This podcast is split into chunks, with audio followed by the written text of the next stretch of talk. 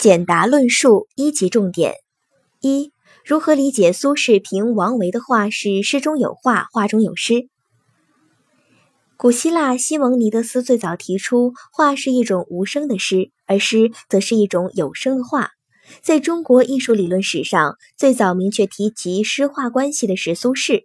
苏轼在《书摩诘蓝田烟雨图》中写道：“为摩诘之诗，诗中有画；观摩诘之画，画中有诗。”苏轼还说：“诗画本一律，天工与清心。”王维在《学习途》中使用了其首创的破墨法，在意境、构思、落笔、琢磨等方面都与诗取同一态度，以高度洗练婉丽的笔墨，使画面充满了清新恬静的诗一般的气氛和情调。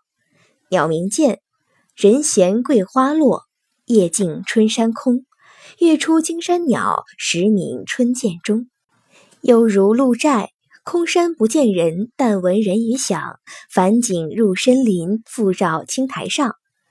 王维自为诗云：“当代谬词客，前身应画师。”此外，张顺民说：“诗是无形画，画是有形诗。”在艺术领域，各门类之间相互联系和融通的现象是普遍存在的。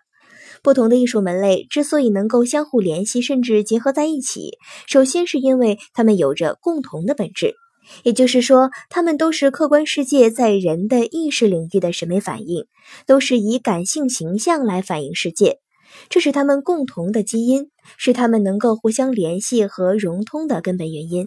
另外，不同的艺术门类之间在某些方面可能具有共同的特点，例如音乐和文学。都是在时间过程中展示的，同属于时间艺术；雕塑和建筑都是在空间展示的，同属于空间艺术。再如戏剧表演和绘画，都能够诉诸视觉，在感知方面具有共同点。音乐和舞蹈除了同样在时间过程中展示之外，还有节奏性和韵律性等共同特征。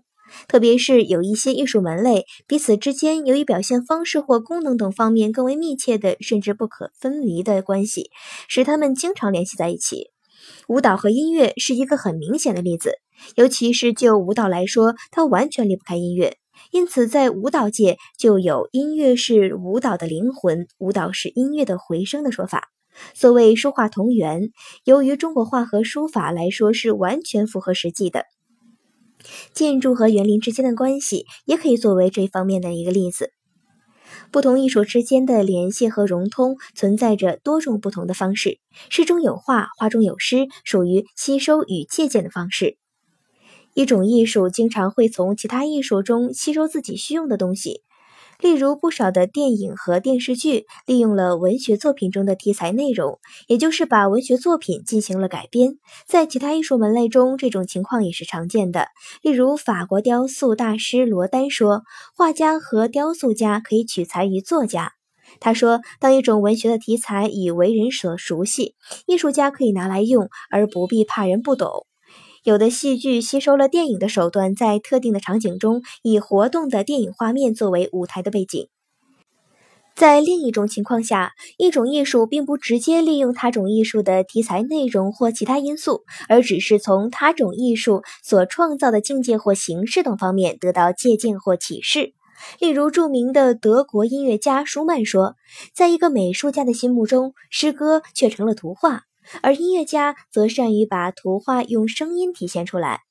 这种联系方式是一种艺术从它本身的需用出发，吸收或借鉴了其他因素的其他艺术的某种因素，并不改变它自身独立的性质。例如，电影或电视剧，即使在内容上基本吸收了某部小说的情节、人物和主题，也并不改变电影或电视剧固有的性质。如果一位音乐家从一幅风景画中得到了启示，获得了灵感，创作出一部乐曲，它也仍然是音乐作品。